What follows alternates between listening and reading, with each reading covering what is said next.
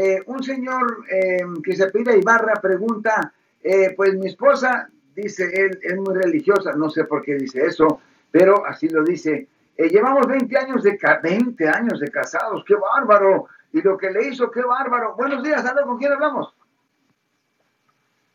Bueno, ¿no va a contestar?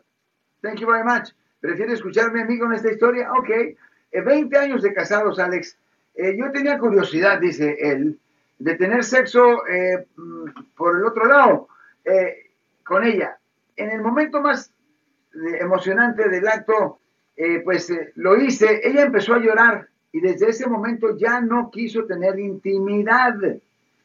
Hasta que un día me denunció de haberla violado, Alex. Estaban casados y pidió el divorcio, ¿qué puedo hacer? Well, la, me voy a enfocar más en la violación. Ok, por ejemplo, supongamos que él está en proceso de hacerle algo y ella le dijo ahí inmediatamente, hey, para, stop, para, para.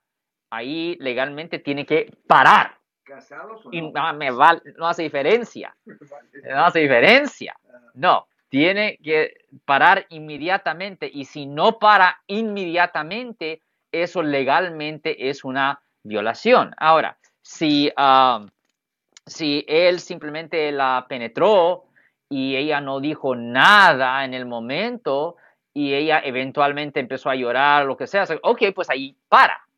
¿Me entiendes? Pero cuando es claro de que la otra parte no quiere continuar con la actividad, vamos a decir, tiene que parar legalmente, porque si no es una violación. Ahora, esto puede ser una mentira por completa también, pero todo eso se tiene que determinar en la corte. Por eso, si una supuesta víctima está mintiendo, pues el caso potencialmente se tiene que llevar a un juicio por jurado, donde la víctima tiene que testificar bajo ah, perjuicio, es decir, bajo ah, el peligro de que si ella está mintiendo y se descubren que está mintiendo ahí en la corte, que le pueden dar una pena potencial de hasta tres años en la prisión estatal. Y es verdad que usted puede recibir una pena potencial de hasta tres años en prisión por mentirle a la corte, Marcos. O sea que eh, yo sé que tú en algún momento has lidiado con personas que andan buscando una visa U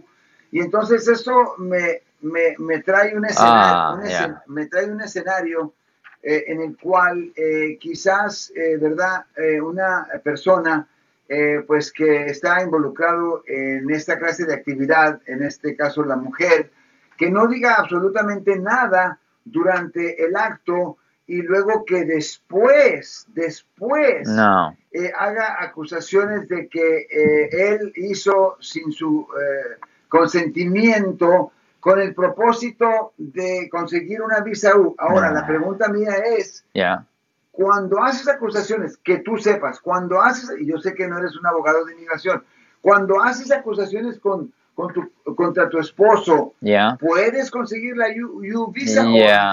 Yeah, Si usted es víctima de cualquier delito de violencia y es una felonía, si pudiera aplicar para esas cosas. Obviamente un abogado de migración le dijera esos detalles, pero sí, violación, secuestro, asalto con arma mortal, cualquier delito mayor de violencia.